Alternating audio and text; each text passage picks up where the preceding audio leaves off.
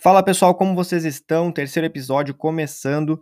Hoje a gente vai falar sobre como treinar cardio da forma mais adequada, cardio que é popularmente conhecido assim, mas a gente que é da área, a gente se refere a essa capacidade como condicionamento ou condicionamento metabólico, tá? Então a gente vai falar aí sobre quais as melhores formas de treinar, quais os erros comuns, como fazer, que exercícios escolher. Então vai ter bastante conteúdo aí, vai estar tá bem interessante, fiquem ligados porque vem muita informação boa, valeu?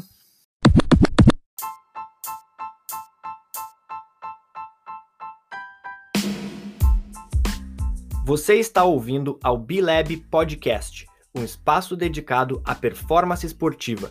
Meu nome é Gabriel Solé, eu sou treinador e preparador físico aqui na Europa, e se o teu objetivo é se tornar um atleta ou treinador do mais alto nível, esse é o lugar para ti.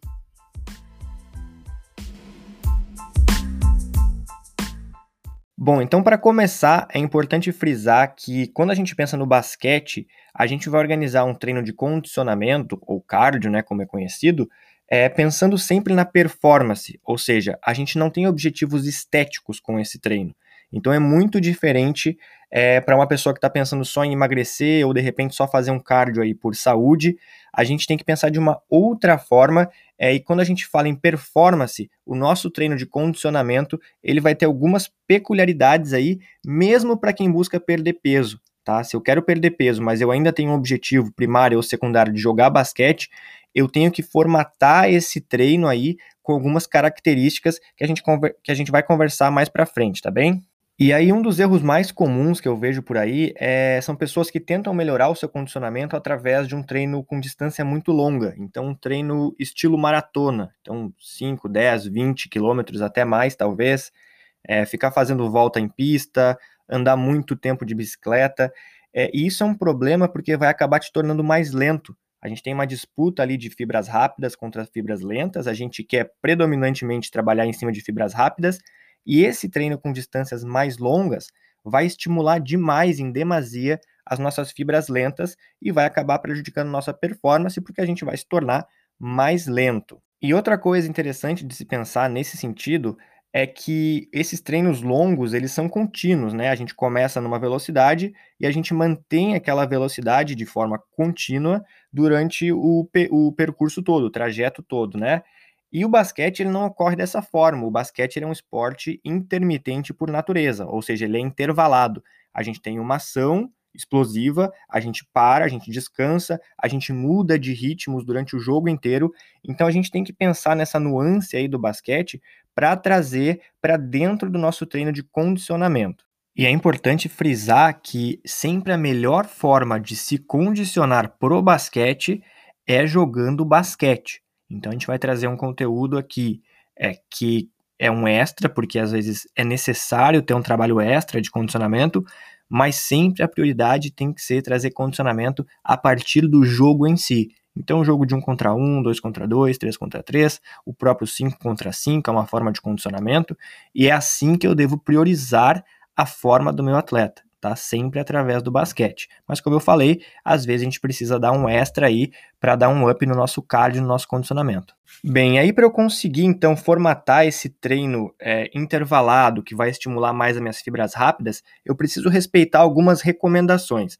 Então a primeira coisa, que é a coisa mais básica, é que um treino aí entre 10 e 20, 25, talvez 30 minutos é mais do que suficiente para a gente conseguir ter o estímulo correto para melhorar no basquete desde que a gente é, prescreva esse treino né, da forma correta. E uma das coisas mais importantes para a gente começar a organizar nossa semana de treino no condicionamento é sempre intercalar dias leves, dias moderados e dias intensos. Tá? Então, se a gente pegar um dia intenso, por exemplo, a gente pode trabalhar aí entre 10 e 15 minutos no máximo, é, estímulos ou esforços de 10 a 20 segundos, então a gente vai trabalhar forte ali durante 10 a 20 segundos, e descansos de 45 segundos até 1 minuto. E aí a gente pode pensar, né, poxa, mas um treino aí de 10, 15 minutos só, e um esforço tão curto, né, 10 segundos, 15 segundos, até 20 ali, é, como que esse treino pode ser considerado intenso? É, e isso, essa intensidade, ela vem da velocidade de execução. Então, tudo que eu vou fazer nesse tipo de treino vai ser no meu máximo. Então, se eu for dar um sprint na pista, ele vai ser máximo. Se eu for fazer um trabalho com mudança de direção, de defesa, tem que ser no meu máximo. Eu posso trabalhar com bola, um freestyle, de repente, fazer um pouquinho de controle de bola, dar um tiro, finalizar, é, voltar para a defesa rápido. Enfim, aí eu tenho que bolar meus exercícios. Mas a intensidade vem é, dessa questão de fazer tudo no máximo. E aí eu vou estar tá estimulando minhas fibras rápidas. E não só isso, eu vou estar tá, é, treinando o meu corpo para manter é, a velocidade e a potência durante uma partida inteira. Então, muitas vezes a gente vê um jogador que começa muito explosivo, saltando bem alto, correndo forte, e no segundo tempo, no segundo quarto, no caso, é, ele já sumiu. É isso porque ele não consegue manter aquela intensidade. E esse tipo de estímulo vai ajudar a manter a qualidade, a intensidade dos teus sprints, dos teus saltos durante o decorrer do jogo. Bem, aí a gente pode ter também é, um trabalho intervalado moderado, onde a gente pode fazer, por exemplo, um minuto de esforço, que não vai ser máximo, mas vai ser um esforço forte, sim, tá? Por um minuto de descanso ativo, ou seja, eu não tô parado. Então, quer dizer, se eu fiz um minuto de esforço correndo na pista, por exemplo, o meu descanso ele pode ser um trote, ou ele pode ser uma caminhada. É, para pegar o exemplo do basquete, eu posso fazer um mix de habilidades ali, então eu faço um pouquinho de controle de bola, eu arremesso, eu pego o rebote, eu vou para outro lado, por um minuto, é, vou bolando ali meus exercícios, e aí no intervalo, que é um minuto também, como eu já falei, a gente pode fazer, por exemplo, um trabalho de arremesso estacionário no lugar, ou fazer lance livre. Então é uma opção interessante para ter esse descanso ativo. E é interessante porque, apesar de ser um trabalho de natureza moderada, é, os tiros eles são fortes, tá? Quando a gente está no nosso um minuto de esforço ali, a gente está correndo bem forte, não chega a ser máximo como de intenso, mas é uma corrida que vai te deixar bastante cansado e vai ter estímulo também de fibra rápida, a gente não vai estar tá sobrecarregando as fibras lentas, então é um trabalho bem interessante para se colocar é, para um jogador de basquete. Bem, aí eu também tenho meus dias leves ou meus dias recuperativos, tá? Que é aquele cardio mais contínuo que a gente vai usar em duas situações. Ou muito no início da preparação, antes da pré-temporada, em que eu quero só começar a mover o corpo mesmo do meu atleta, então eu uso ali para não sobrecarregar ele de, de largada, né? Ou eu utilizo esse tipo de treino depois de um dia intenso ou de uma sequência de dias muito intensos. Então eu quero dar um estímulo que vai ajudar ele a se recuperar, na verdade, tem um pouquinho de, é, de ganho ali em relação ao cardio, mas não é muita coisa, é mais para dar uma recuperada mesmo. E a gente pode trabalhar em cima é, de exercícios sem impacto aí, então a gente pode estar falando de um trabalho na piscina, de repente, a piscina é sempre interessante, eles gostam muito, se sentem bem trabalhando na piscina. É, a gente pode usar alguma máquina sem impacto, então elíptico ou outra variação de máquina. Eu não usaria bicicleta, tá? Porque a bicicleta deixa a parte posterior da coxa ali muito encurtada é, e aí pode deixar algum risco de lesão ali muscular naquela região.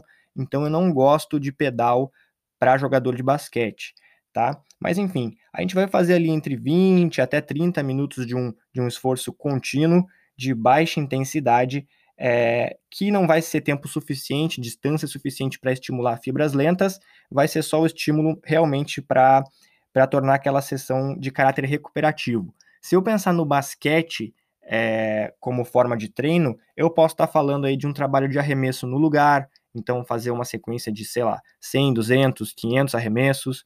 É, eu posso estar tá falando de um trabalho leve, leve com é, algum tipo de rebote, então eu arremesso, corro devagar, pego o rebote, volto para o meu lugar. Então, de forma contínua, sem, sem alterar muito o meu ritmo de trabalho. Então, é interessante de colocar é, de vez em quando, principalmente quando está rolando mais desgaste ali na semana, é, para não sobrecarregar muitos atletas com trabalhos somente intensos. Bom, e aí para organizar minha semana, eu poderia começar com um dia intenso, no segundo dia eu faria leve, o terceiro dia moderado, aí eu voltaria para o leve e depois eu terminaria o quinto dia com um intenso. E aí, se quiser, pode adicionar um sexto dia, aí poderia ser um dia moderado ou um dia leve também. Tá? Isso é uma forma bem tranquila de começar a trabalhar o cardio eu posso dificultar um pouquinho, então colocar, por exemplo, dia intenso seguido de um dia moderado e aí um dia leve ali no meio e depois eu volto para o intenso e repito mais um moderado no quinto dia. E aí no sexto dia poderia adicionar o leve, caso seja necessário. Mas além de organizar a semana de treino, é importante entender é, que cada tipo de treino, cada um desses que eu mostrei para vocês, ele tem que ser realizado em uma intensidade específica para ter o melhor resultado. Então eu não posso treinar de forma aleatória na velocidade que eu quiser. Eu tenho que treinar numa intensidade X que vai otimizar meu resultado. E para eu conseguir saber a qual intensidade eu estou treinando, eu tenho uma ferramenta muito importante que é a tabelinha de PSE, que significa percepção subjetiva de esforço. Então, eu mesmo, o que eu estou sentindo, o que eu estou identificando de dificuldade daquele treino, é que vai estabelecer qual o nível de intensidade que eu estou naquele momento. Eu vou explicar como é que funciona a tabela para vocês, para ficar bem claro.